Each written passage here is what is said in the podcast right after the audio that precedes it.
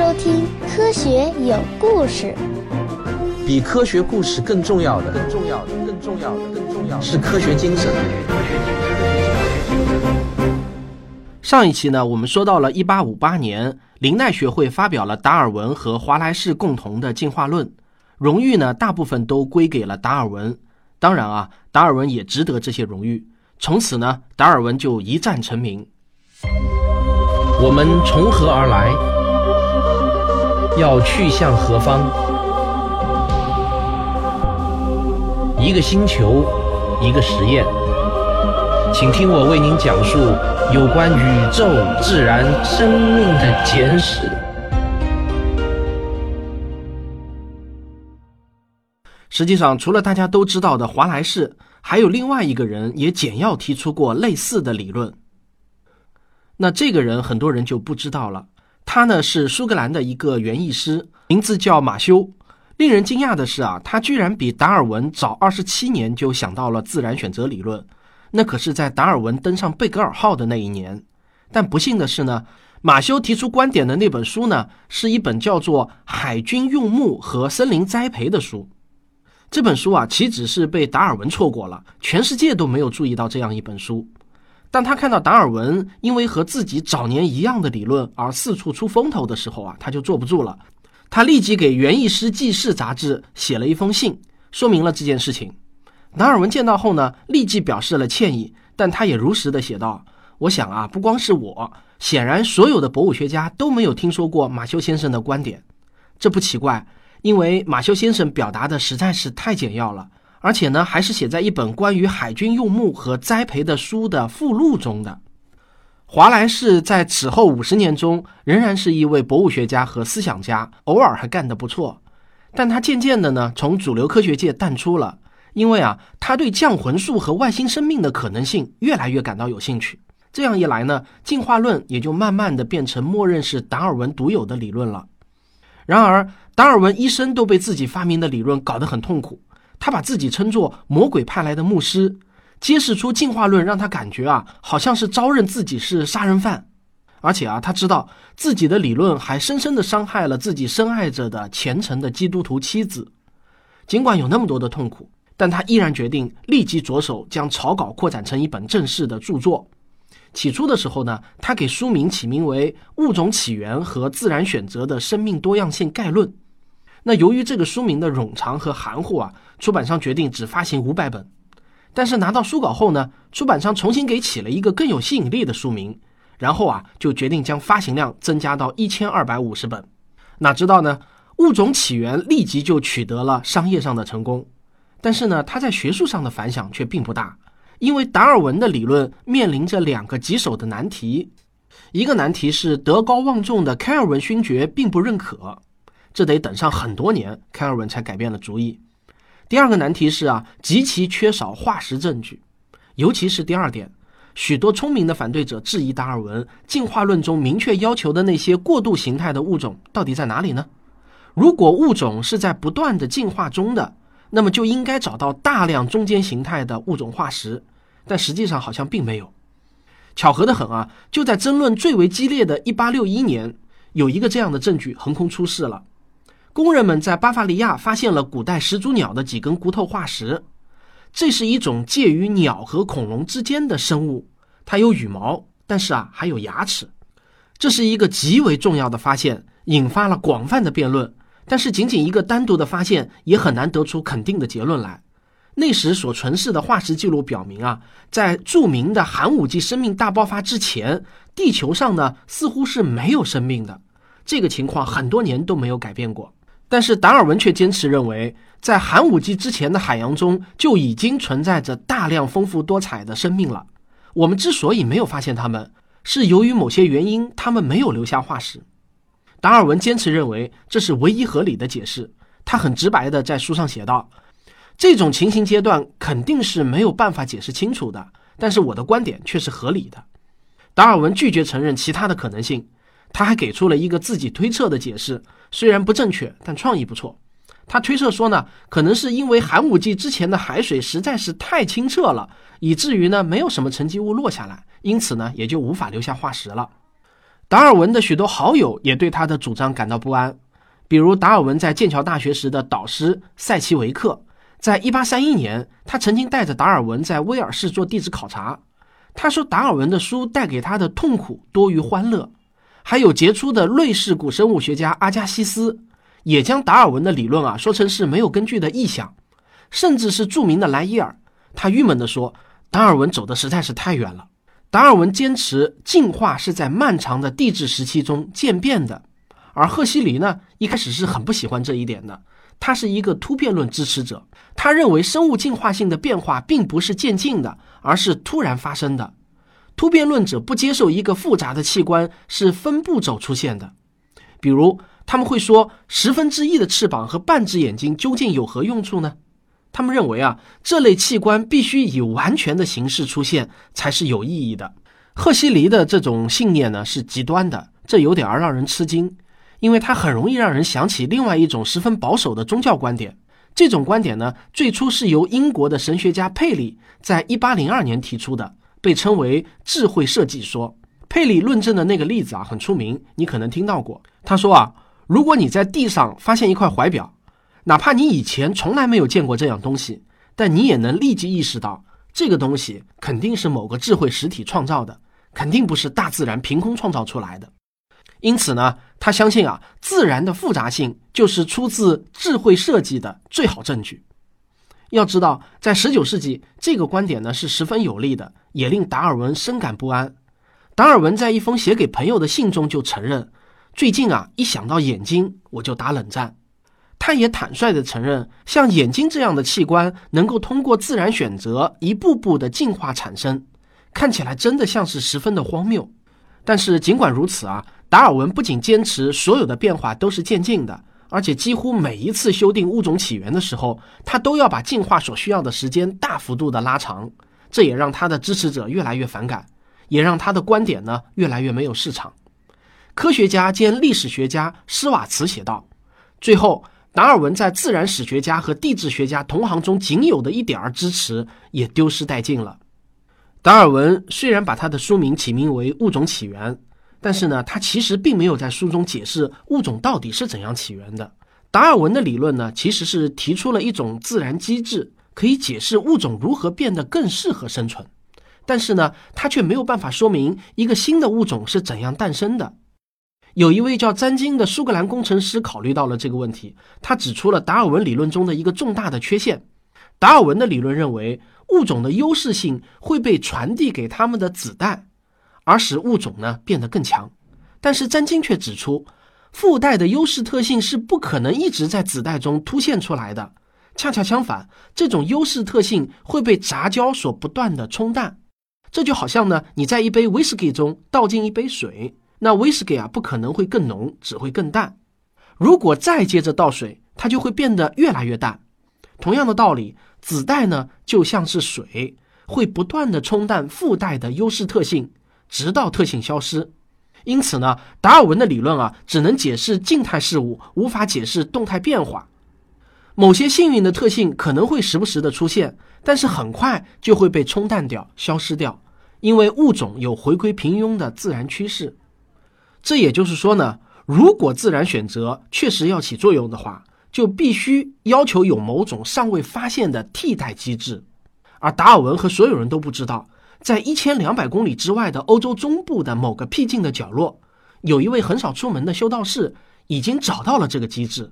他的名字啊，叫……哎，我们上个小广告。我是科学视频化的主播吴京平，我是科学有故事的主播汪杰。这是一堂为期半年的科普经典解读课，跟着我们打开看待世界的全新视角。毁了你们三观，我们可不负责啊！我和吴金平老师共同制作的科普经典解读课已经全部更新完毕了，欢迎大家订阅收听。我估计刚才至少有一半的听众脱口而出接上我的话。他的名字叫孟德尔。孟德尔一八二二年出生在一个贫苦的农民家庭，出生地呢是奥匈帝国的一个偏僻小镇，现在呢位于捷克共和国境内。有些书上啊常常把他描述为一个很普通的修道士，只是呢观察能力很强，所以他的发现有很大的偶然成分。并且啊，有些书说他在修道院的厨房菜园种豌豆的时候，恰巧注意到了一些遗传方面的有趣特点。但其实呢，事实上并不是这样。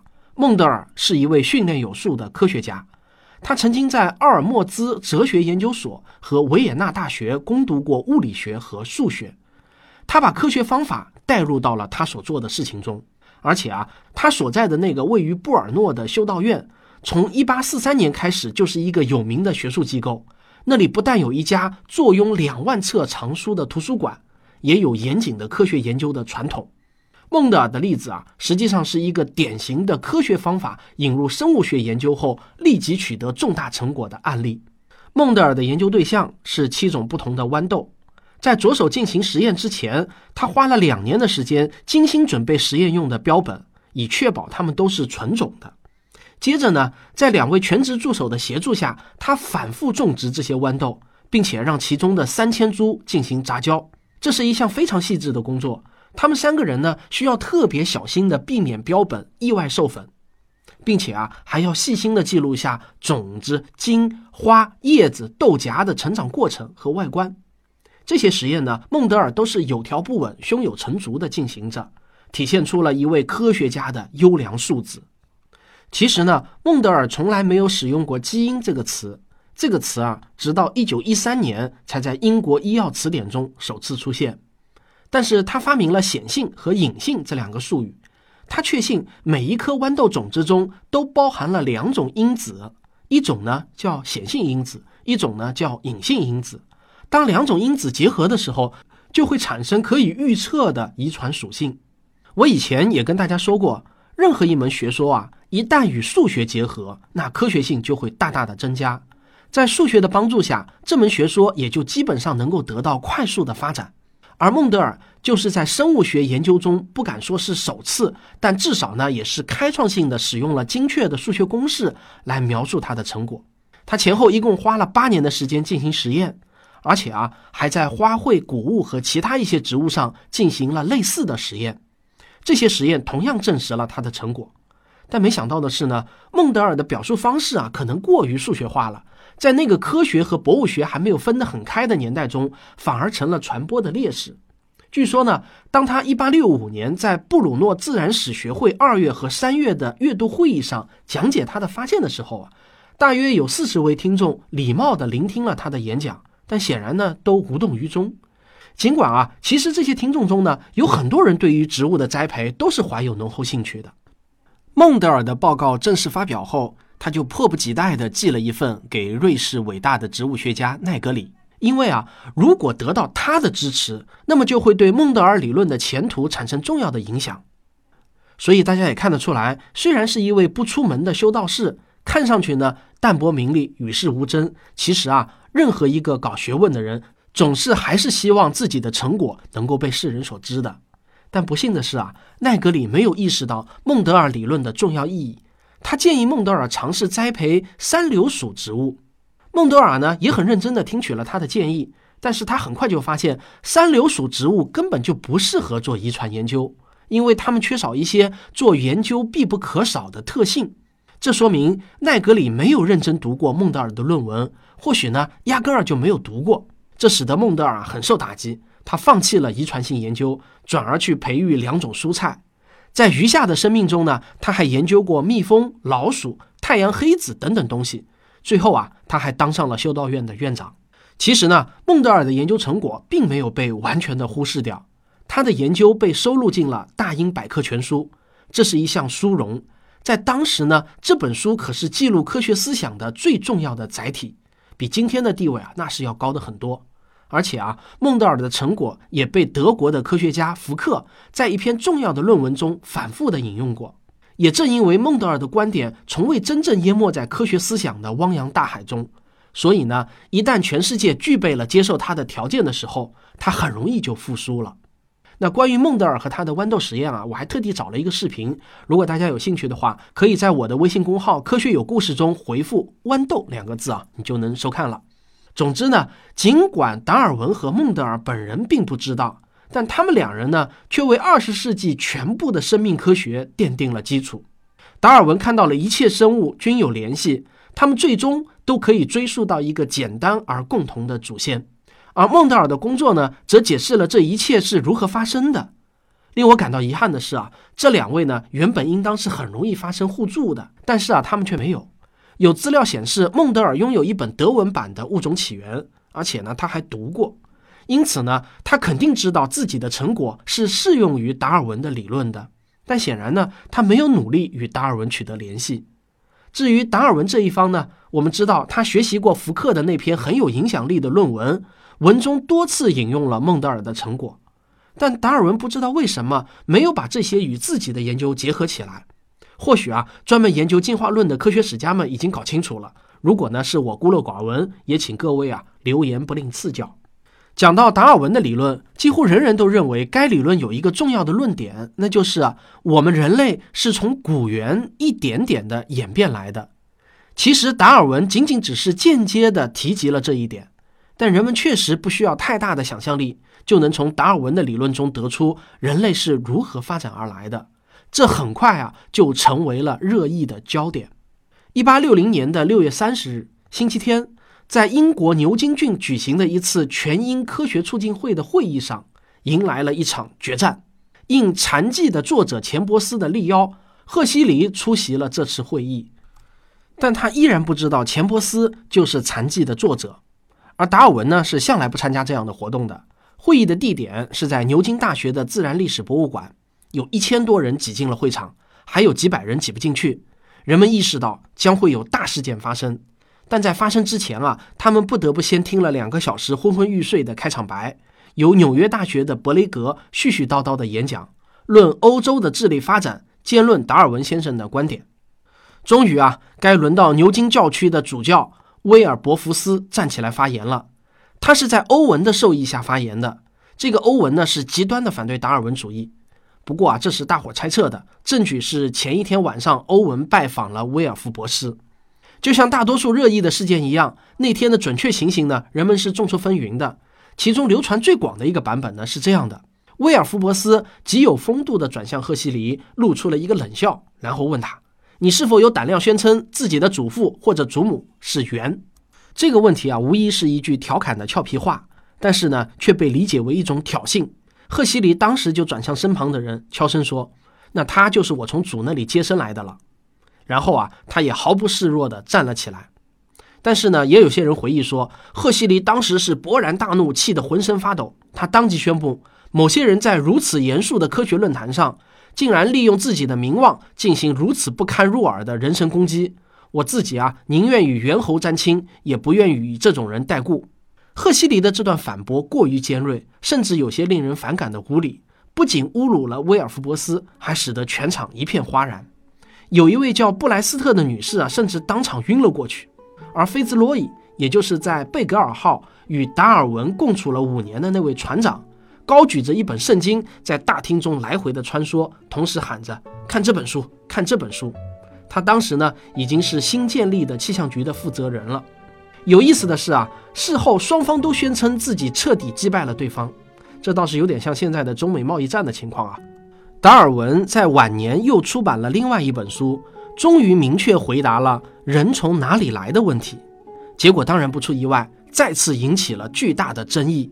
那这是一本什么样的书呢？科学有故事，咱们下期接着聊。